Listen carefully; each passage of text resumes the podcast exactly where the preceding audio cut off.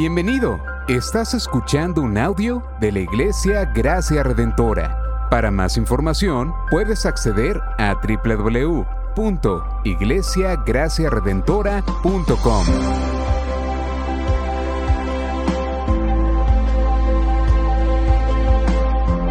En la exposición de la palabra, el pastor Xavier Torrado.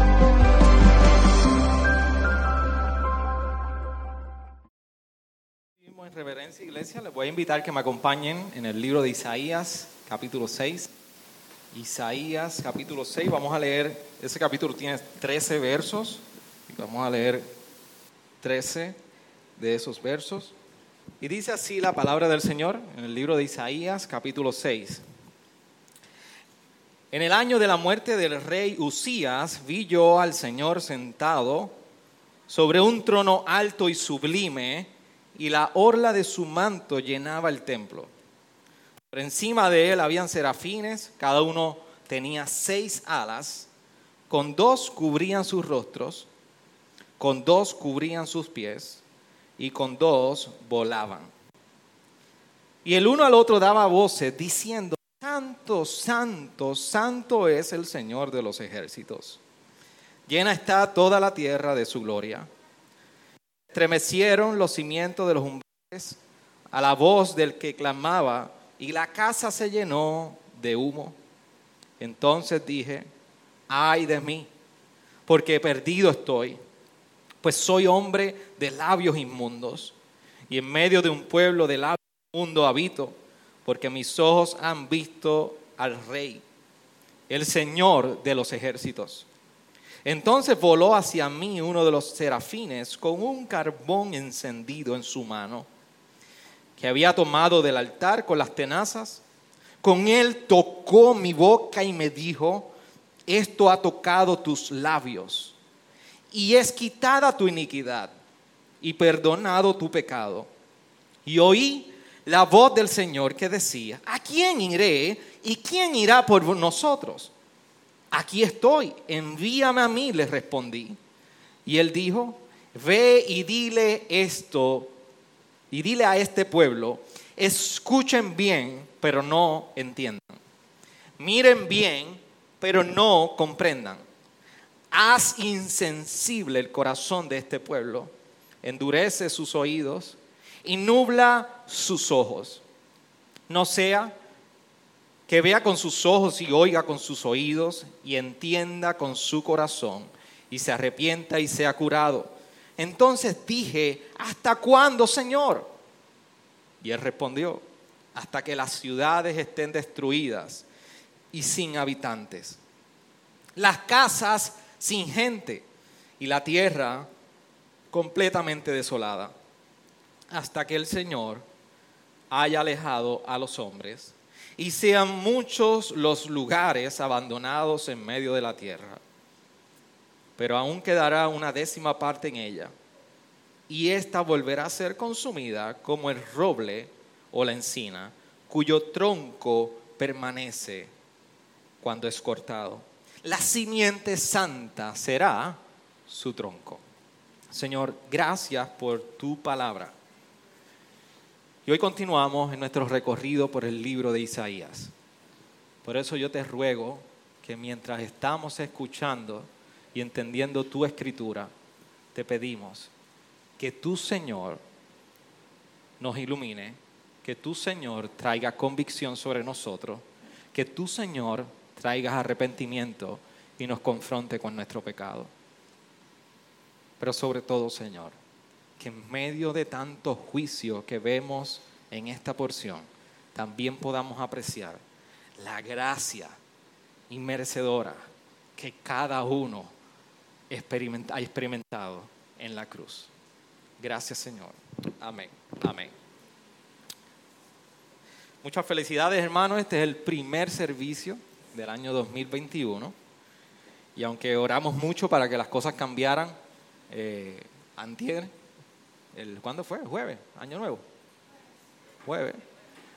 Pero nos hemos dado cuenta que sigue, sigue la situación igual.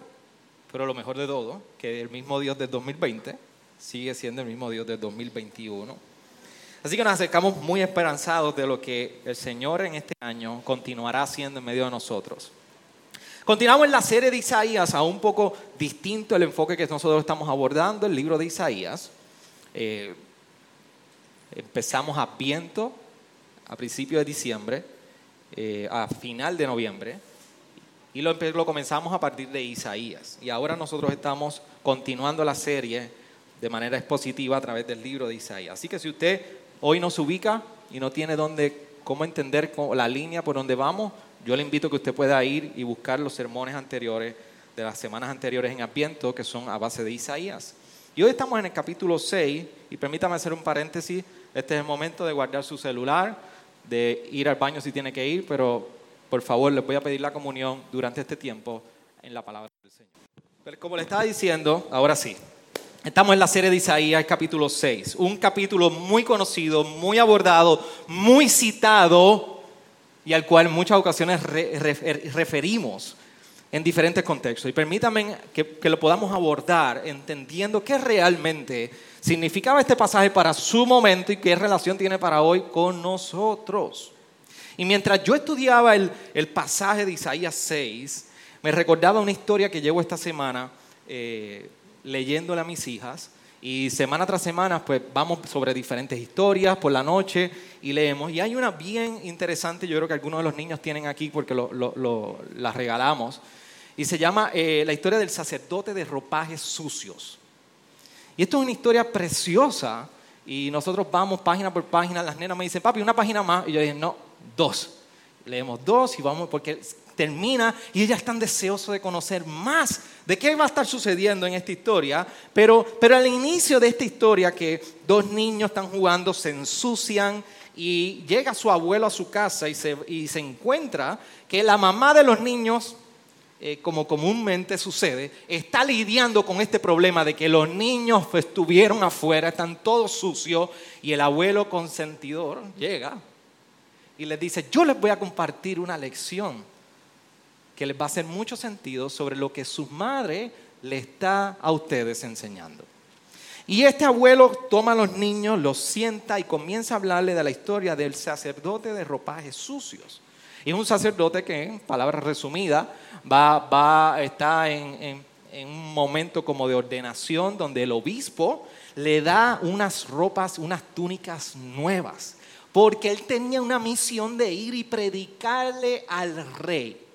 Así que este sacerdote Jonathan iba de, iba, iba de camino con su túnica y usted sabe, aquí el, día de despedida de año llegaron con su ropa de fin de año, como que querían dejar el 2020 atrás y acercarse un nuevo año. Y llegaron y él iba con estas vestimentas en su caballo y cae en un bache, lo que nosotros en Puerto Rico le conocemos como un bache, y se ensucia pero ya está llegando a donde el rey, al palacio, y cuando llega, uno de los consejeros del rey, que se llama Malus, comienza a mofarse de él y, a decirle, tú no puedes presentarte así delante del rey. Así que el rey, cuando lo ve que está ahí el predicador de ese día y que ha de predicar al pueblo y al rey, le pregunta a Jonatán, el sacerdote, ¿por qué has venido con estas ropas sucias? Por lo que Jonatán tuvo que disculparse, dar media vuelta y regresarse para limpiar las ropas y predicar en otro momento. Pero lo interesante de Jonatán, cuando sale del palacio del rey con las ropas sucias, es que trató de limpiar una y otra vez las, túnicas, pero la mancha no salía. Y lo que sucedió fue que toda su túnica comenzó a mancharse por completo y mientras más estregaba la túnica, más se regaba la mancha. Así que de una túnica blanca terminó siendo una túnica sucia, toda manchada. Y este es el gran dilema de este sacerdote en ese momento dado. Me recordó prácticamente lo que estamos leyendo en Isaías 6. Porque estamos en un momento dado donde Isaías tiene la visión acerca del pueblo de Judá, el pueblo de Dios, con una condición moral en declive y con una condición deprimente. Y aquí nos encontramos en el capítulo 6 con una condición moral de Judá donde hay corrupción política, corrupción social y religiosa. Nada más leer el capítulo 1 y no nosotros ya abordamos el capítulo 1 de Isaías es suficiente para entender el panorama que describe Isaías acerca de Judá. Y cuando nosotros entonces estamos viendo que Isaías está aquí en estos primeros cinco capítulos recorriendo el tema del juicio, llega el capítulo 6. Muchos, muchos académicos no se ponen de acuerdo y entienden que el libro de Isaías en esos primeros capítulos no está en orden cronológico. Y tiene mucho sentido. Quizá usted ha visto una película donde al final de la película es que usted dice, oh, esto es lo que está ocurriendo desde un inicio. Usted ha tenido la oportunidad de ver esa película, que está viendo la película, está recorriendo la película y de momento al final usted dice, este es el inicio. El capítulo 6 de Isaías funciona como un pivote, como un spotlight, como un centro en el cual prácticamente ilumina todo lo que ocurre antes y después del capítulo 6.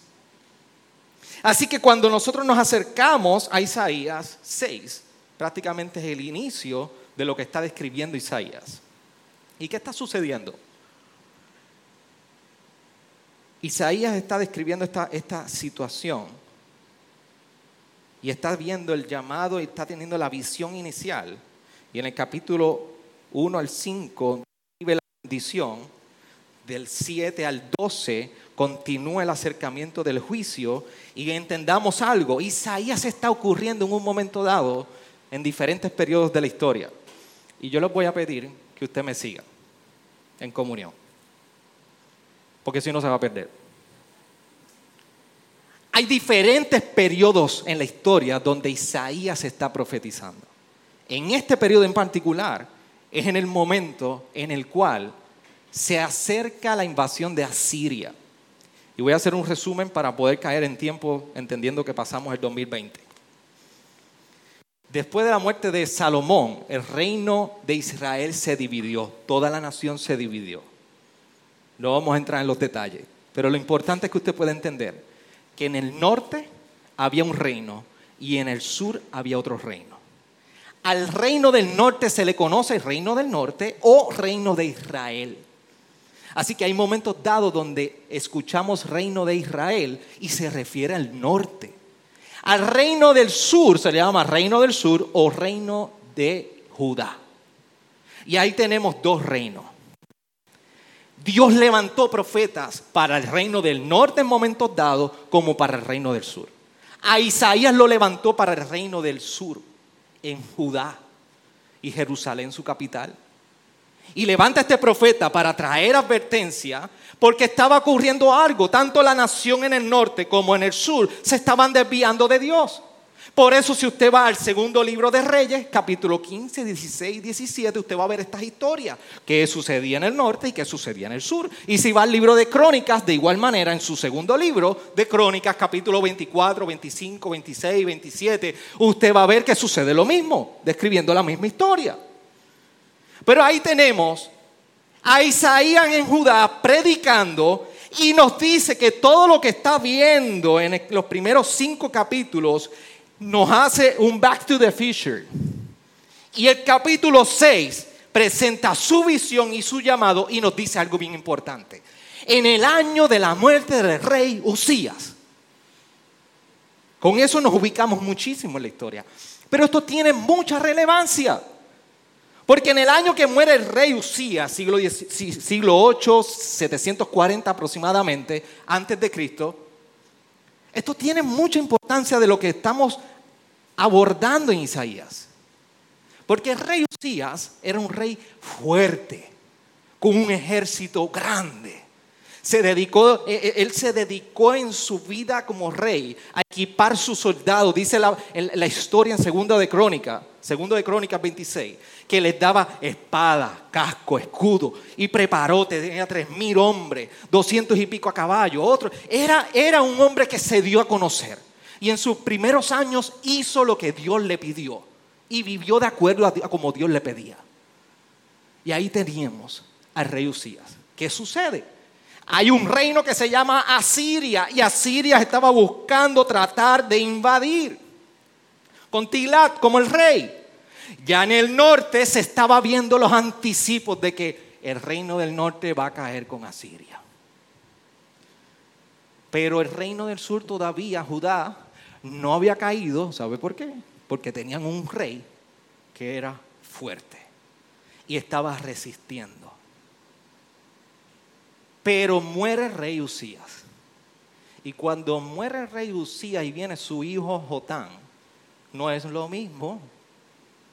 Ahora Judá queda vulnerable y al descubierto realmente. Y ahora sí tenemos una Judá que en la invasión de Asiria, del enemigo, en cualquier momento iba a llegar. Pero Dios iba a usar esa invasión como juicio para traer su nación a arrepentimiento. Y ahí tenemos a Isaías viendo esta visión. Así que esta era la condición de Judá. Isaías tiene esta visión, muere el rey, ve la condición del pueblo de Judá y se pregunta, ¿murió el rey? Pero de todas maneras, ¿quién es el rey de la tierra? Acuérdense en que las personas y el pueblo estaban poniendo su esperanza en los reyes terrenales. Por eso los primeros dos capítulos de Isaías, una de las cosas que le pide Dios al pueblo es que le dice, vamos, vamos a sentar, vamos a poner nuestras cuentas en orden, vamos a reconciliar este caso. No pongas tu esperanza en los hombres. Del capítulo 1 al capítulo 5 le está diciendo, no pongas tu esperanza en los hombres. Así que la esperanza del pueblo a la condición que estaban viviendo era la esperanza en un político que pudiera cambiar el asunto. En Isaías 6 vemos a Isaías diciendo, ¿quién es el rey de la tierra? Y ahí él contesta en el versículo 5, porque mis ojos han visto el rey, el Señor de los ejércitos. En su visión, Isaías está calibrando el, compás moral de, la tierra de Judá y está diciendo, el único que puede arreglar esto es el rey, Señor de los ejércitos. La condición de Judá era tal que Dios la describe en el capítulo 5, versículo 4, como una viña que en vez de dar uvas buenas daba uvas silvestres que no se podían comer.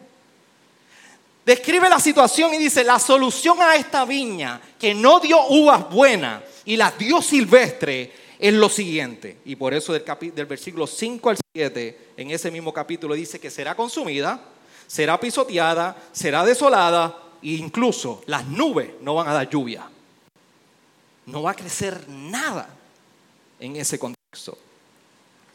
Pero cuando Isaías entonces comienza a tener la visión en el capítulo 6 de su libro, los primeros cuatro versos nos describen el reinado divino en contraste con un reinado terrenal, de un rey terrenal como el rey Usías. Y hace un contraste y nos presenta al rey divino, el Señor Todopoderoso. Pero de igual manera, hace referencia al fracaso de Israel. Por eso en el capítulo 2, como le decía ahorita, versículo 2 de Isaías dice, dejen de considerar al hombre cuyo soplo de vida está en su nariz, pues en qué ha de ser él estimado. En esa visión Israel está todo destruido moralmente y poniendo su esperanza en el hombre. Y la solución y lo que está viendo Isaías es entonces un rey exaltado, alto, sublime y santo un contraste totalmente distinto con la condición de Judá. Por eso Isaías hace referencia a majestad, trascendencia, santidad. Y yo quiero que usted entienda algo. Santidad en este tiempo no era una connotación de lo más distinguida. No era muy prominente. Llamar algo santo no tenía mucha relevancia en ese tiempo. Pero para el hebreo, ellos sabían que santidad tenía una relación con un único Dios. porque a muchos dioses se le decía santo. Pero para el pueblo de Israel, el llamar santo significaba que había un único creador, un único superior a toda la raza humana. Y por eso desde Éxodo hasta todo lo que recorre en la palabra, desde el capítulo 6 de Éxodo, cuando Dios está llamando a la nación a decirle, ustedes serán mi pueblo, lo describe como el Chadai en hebreo. Y ustedes han escuchado, el Chadai no es un negocio de barbecue. El Chadai no es un negocio de venta de, de lo que usted quiera. No entiendo todavía cuál es la manía de tomar esos nombres y ponérselos a negocio. Pero el Shaddai para el hebreo significaba el Dios todopoderoso. Era uno de los nombres que se le daba a Dios. Así que cuando el pueblo escuchaba santo, todopoderoso, el capítulo 6, ellos sabían que había uno que se separaba en carácter y en esencia de lo que ellos eran. Y aquí Isaías está viendo en la visión a uno que se separa de la esencia y carácter de él como santo. Y no solamente santo, tres veces santo. Así que está viendo la visión y está viendo un reinado divino, a un rey divino. Pero sucede algo que ante esa visión del capítulo, del versículo 1 al 4, ahora del 5 al 7 vemos que Isaías comienza a experimentar algo a causa de esa visión. En respuesta a esa visión, comienza a experimentar convicción en lo primero. Porque lo primero que ocurre es que produce terror al profeta. profeta ve estos serafines que están volando y están hablando entre sí y diciendo santo, santo, santo y produce un terror en el profeta. El profeta no entra en un escenario donde dice, yo estoy mal, pero yo voy a salir, voy a tratar de salir bien aquí. No.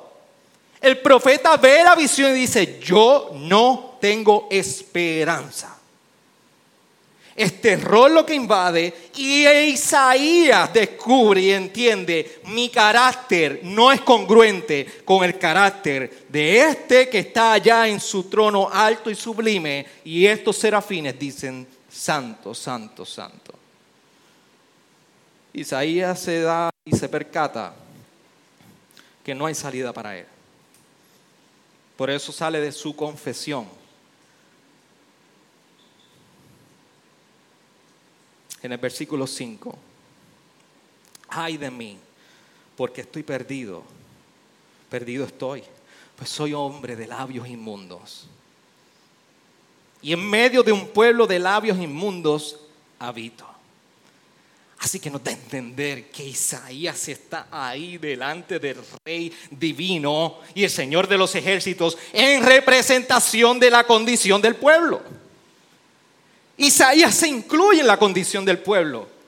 Yo habito, mis labios son inmundos, pero también habito en un pueblo inmundo.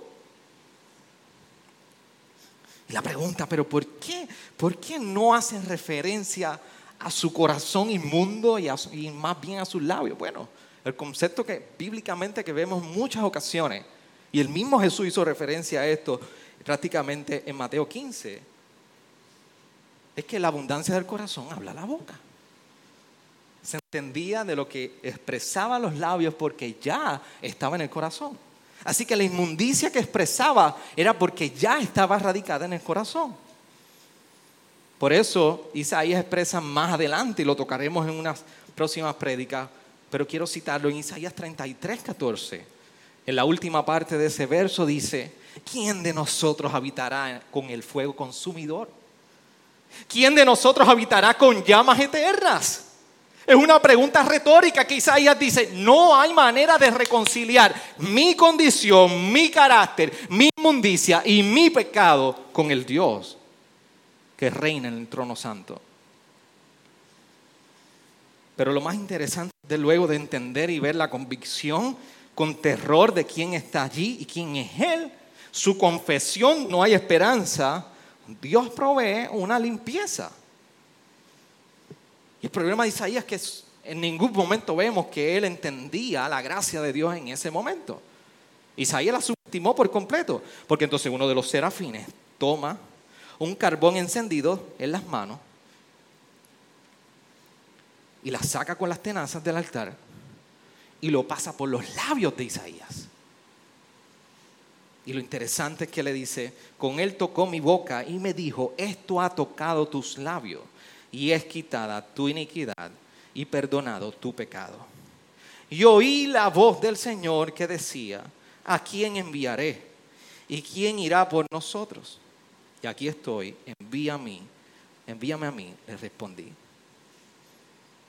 Leyendo un libro que se llama Gentle and Lowly, Dane Orlund dice, y hablando de una situación muy similar en el profeta Jeremías y Oseas, donde el pueblo estaba experimentando juicio, dice, Él envía lo que merecen, pero en lo profundo de su corazón desea su restauración misericordiosa. La visión que Isaías estaba teniendo no era porque Dios deseaba aniquilarlo, no era porque tampoco iba a destruir sus labios con fuego, sino es que Isaías necesitaba conocer la verdad de quién era Dios para ser limpio y libre. Por eso la limpieza de Isaías no proviene de su propio esfuerzo delante de Dios. Para Isaías no había ninguna salida. Solamente por la gracia de Dios aquel carbón encendido pasó por sus labios y fue limpiado.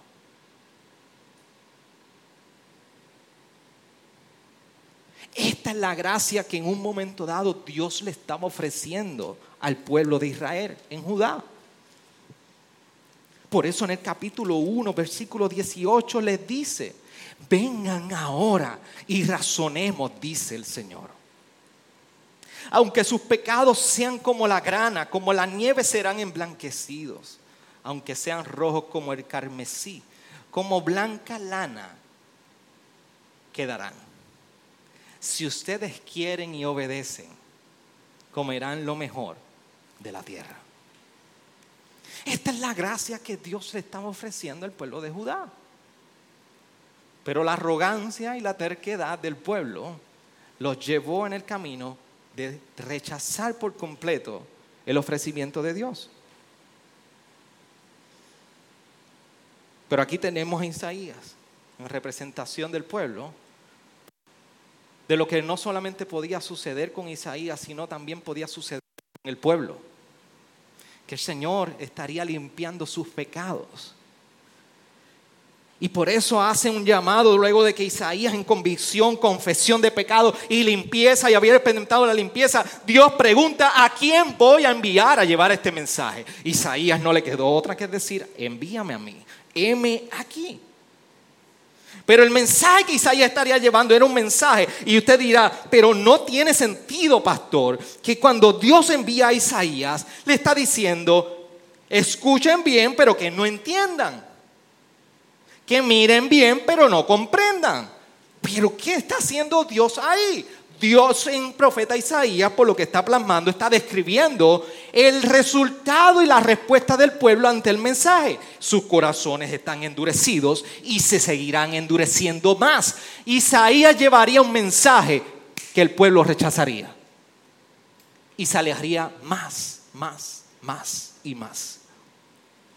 ¿O acaso usted no ha compartido las buenas nuevas del Evangelio con alguien que usted dice, este necesita el Evangelio? Porque todos los necesitamos. Y lo rechazan. Cada vez que hablan más, no me hables más. No me saques la Biblia. Porque el, el, rechazar y alejar a Dios endurece cada vez más el corazón. Esta es la consecuencia del juicio a causa del pecado.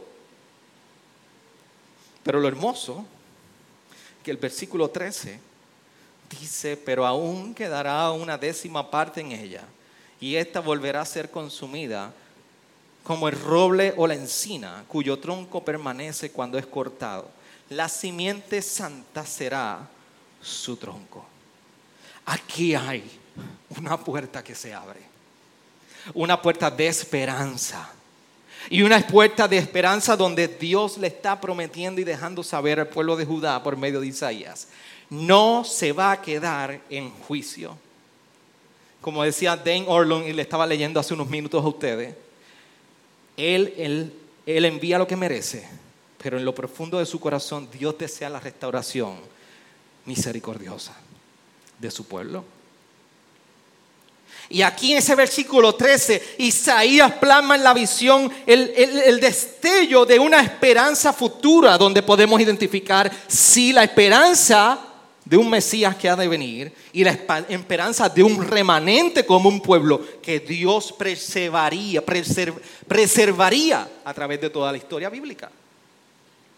Y nosotros ya tocamos Isaías 11, donde directamente la raíz de David se refiere a un rey mesiánico. Sabemos quién se apropia de ese título. En esta ocasión hay mucho debate en ese versículo 13, donde simiente santa será, ¿se refiere al Mesías o se refiere a la nación? Todavía continúa ese debate. Pero lo importante que debemos entender es que aquí vemos que Dios ha dicho, este no es el final. Y desde el inicio vemos la promesa de un Mesías como garantía de que habrá un pueblo sobre el cual Él va a reinar. Y esa es la esperanza de la nación sabiendo que así van a sobrevivir a pesar de su condición moral. Por eso Isaías fue representativo de la nación. Necesitaba limpieza, restauración y necesitaban ser enviados nuevamente entre las naciones para que vivieran como un pueblo escogido por Dios. Acuérdese algo, Israel no era el más lindo. Israel no era la Coca-Cola del desierto. La última Coca-Cola. Israel no era una nación que se distinguía, wow, ellos Dios los escogió por lo hermoso, rubios, altos y ojos claros concepto de belleza moderna. No, solamente la gracia de Dios, Dios los escogió a ellos porque quiso escogerlos. Los escogió como nación y les dijo, ustedes van a ser mi pueblo. Y los demás pueblos mirarían, debían mirar a Israel y decir, nosotros queremos servir al Dios de Israel por la manera que ellos vivían y adoraban a su Dios. Por eso el llamado constante en todo el Antiguo Testamento a la nación es arrepentimiento cuando se van a otros dioses, a adorar Baales, acera, etcétera, etcétera. Vivan, obedezcan, sirvan, sírvanme a mí. Por eso la promesa en Éxodo, ustedes serán mi nación y yo, ustedes serán mi pueblo y yo seré su Dios. Así que por esa razón, Isaías representativo del pueblo. Necesitaba limpieza, necesitaba restauración y necesitaba ser enviado a llevar un mensaje distinto entre las naciones.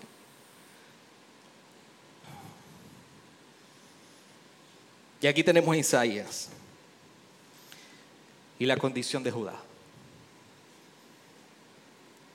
Y podemos entender muchísimo de nuestra realidad actual en esta realidad que nos plasma Isaías. Porque tenemos un pueblo que pensaba que por la confianza en sus propios líderes y en las personas que reinaban, ellos iban a encontrar la solución al problema moral, político, social y religioso que ellos tenían. Isaías nos presenta la visión de que eso no es así. Pero ahí estamos tú y yo, pensando que las soluciones a nuestros problemas humanos las podemos resolver nosotros mismos. Aquí nos encontramos tú y yo pensando que las soluciones a nuestro problema mayor la tenemos nosotros mismos. Y vivimos con la esperanza pensando que esto yo lo puedo arreglar en mi vida. Y llevamos, seguimos viviendo pensando que esto yo lo puedo arreglar en mi vida. No necesito nadie ni nada. Pero debemos entender hoy, y si usted no lo entiende, yo lo voy a ayudar a entender hoy. Debemos deshacernos de la esperanza. Debemos deshacernos de la esperanza de que podemos resolver el problema de quienes nosotros somos. Porque tú y yo somos orgullosos. Tú y yo somos arrogantes. Tú y yo somos rebeldes. Tú y yo somos perversos. Tú y yo somos crueles. Tú y yo somos tan centrados en nosotros mismos que si tú entiendes que ninguno de estos adjetivos te aplica, ahí estás tú.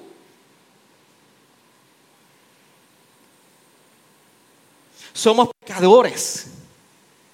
Y nos encanta proyectarnos tan perfecto en nuestra humanidad que no nos hemos percatado que lo hemos dañado todo, que lo hemos arruinado todo, que sobre todas las cosas no solamente lo hemos dañado, no lo hemos arruinado, es que hay algo mayor, hemos pecado.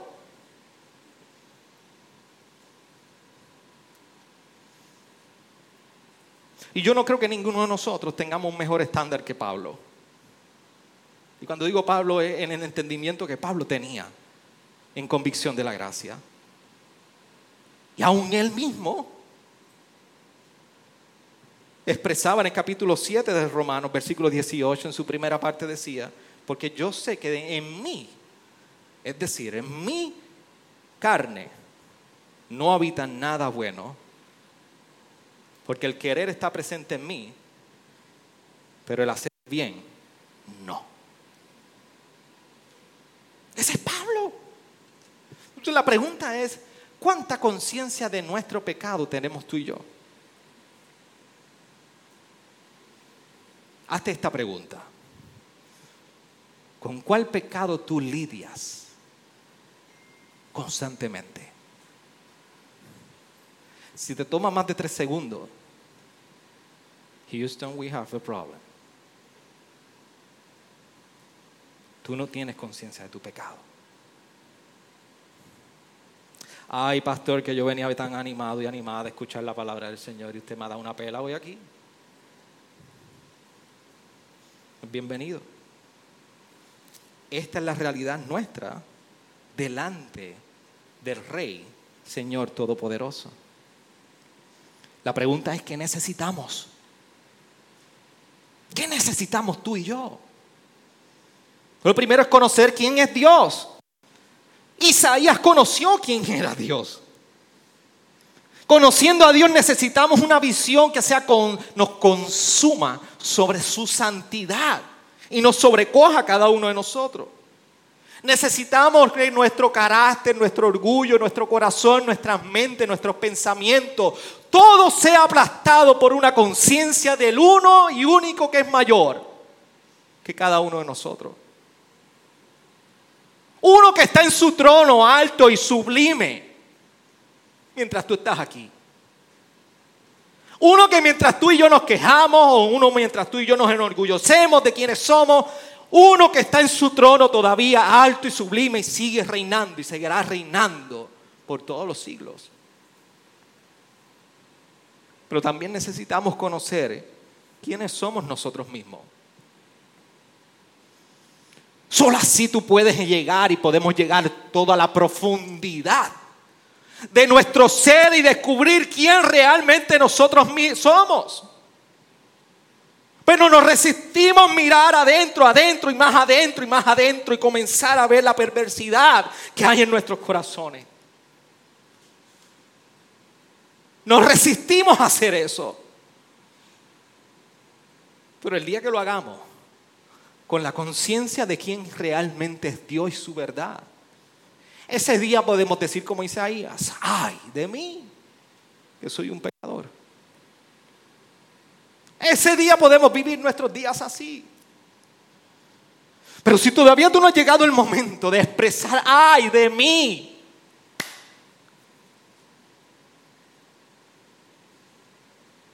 tú necesitas revisar interiormente quién realmente es Dios y lo que conoces de Él. ¿Y quién eres tú? Pero la respuesta de Dios ha sido santidad y amor para cada uno de nosotros. Por eso su respuesta a este problema que tú y yo tenemos ha sido la cruz por medio de Jesucristo. Isaías vio la gloria del rey sentado en su trono alto y sublime y no pudo ignorarlo. Nosotros nos dice la palabra que el verbo se hizo carne y habitó entre nosotros y vimos su gloria. Gloria como la del unigénito del Padre, lleno de gracia y de verdad. En, la, en Cristo que vemos la gloria del Padre revelada en Él y tú y yo no podemos ignorarla. La gloria de Cristo demanda una respuesta en tu vida y en mi vida. Por eso Jesús tenía la autoridad de decir, como bien expresó en Juan 12, 32 y 33. Pero yo, si soy levantado de la tierra, traeré a todos a mí mismo. Pero él decía esto para indicar la clase de muerte que iba a morir.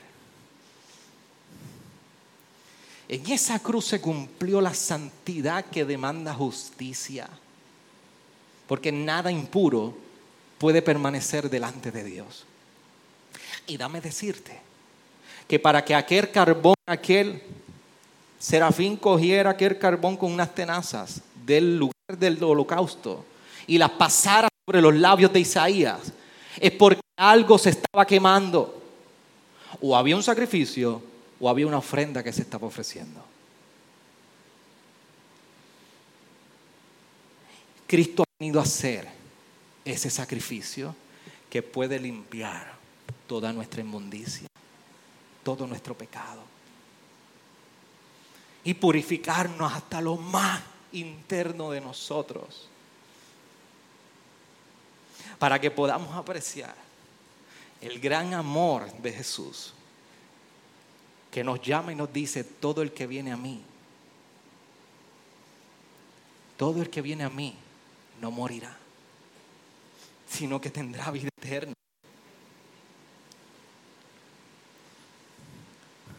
Esto fue lo que le sucedió al sacerdote Jonatán, como yo les compartí a un inicio.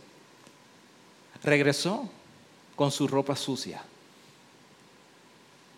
El rey lo miró y cuando justo estaba por decirle, tienes que salir de aquí porque aún continúas con ropa sucia, el hijo del rey se presentó y le dijo, papá, si él usa mis túnicas, ¿puede estar delante de ti? La respuesta del rey fue esta.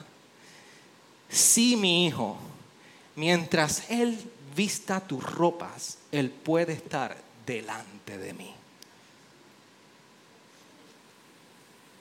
La visión de Isaías nos recuerda que esto precisamente es lo que ha hecho Jesús con nosotros que todos nos encontramos en la misma posición de el sacerdote Jonatán, con nuestras ropas sucias y queriendo cada tarde limpiarla, lo manchamos y la embarramos más.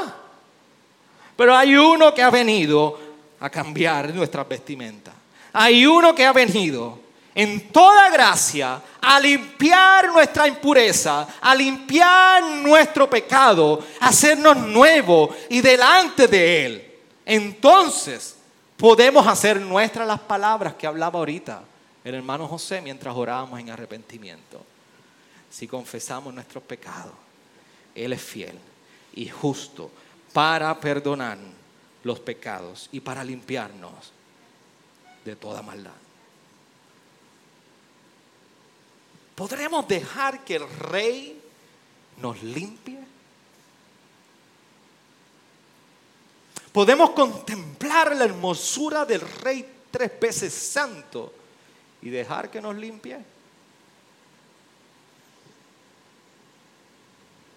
Entonces nosotros podemos cantar en la cruz, en la cruz. Yo primero vi la luz y las manchas de mi alma, yo la ve. Fue allí por fe yo vi a Jesús y siempre, siempre feliz con Él seré.